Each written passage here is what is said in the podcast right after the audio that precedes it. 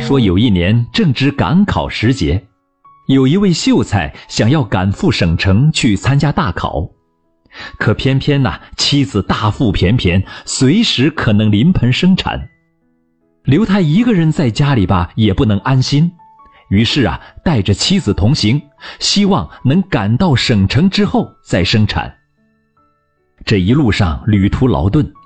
也不知道是动了胎气呢，还是孩子急着想早一刻出来，妻子竟然在半道上肚子痛了起来，眼看就要生产了。沿途的住家非常稀少，勉强前行了好一段路啊，才找到一处人家。秀才急忙上前敲门。这户人家的男主人是个铁匠，以打铁为业，刚巧呢，铁匠的老婆也正要生产。这说起来呀，也是秀才的运气好，现成的接生婆正好顺道帮妻子接生。过不多时啊，秀才的妻子和铁匠的老婆安然产下两个儿子，母子皆平安。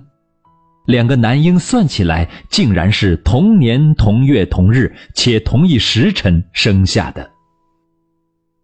一眨眼啊，十六年过去了。秀才的儿子长大了，也继承了父业，考上了秀才。老秀才大喜之余，想起铁匠的儿子与自己的秀才儿子的生辰八字相同，那么想来此时必定也是个秀才了。回想起当年收容妻子临盆之恩，秀才啊便准备了四色的礼物，专程赶往铁匠的家中，想向他道贺儿子高中之喜。等到了铁匠的家里呀，只看见老铁匠坐在门口吸着旱烟，屋内一个年轻的后生正赤着上身忙着打铁。秀才将礼物呈上，并问老铁匠儿子哪里去了。老铁匠指了指门内，说道：“喏，不就在那儿吗？哪里也没去啊。”秀才非常诧异，问道：“哦，是他？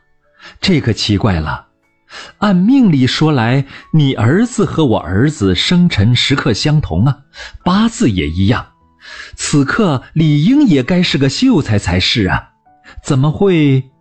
铁匠听后大笑，哈哈哈哈！什么秀才？这小子从小跟着我打铁，大字也识不得一个，拿什么去考秀才呀？啊！哈哈哈哈老秀才至此方才大悟啊。生辰命理做不得准，处于不同环境的际遇，自然也是大不相同的。这个故事是说啊，很多人遇事总爱听天由命，但是听天和由命都是不可信的，也是靠不住的。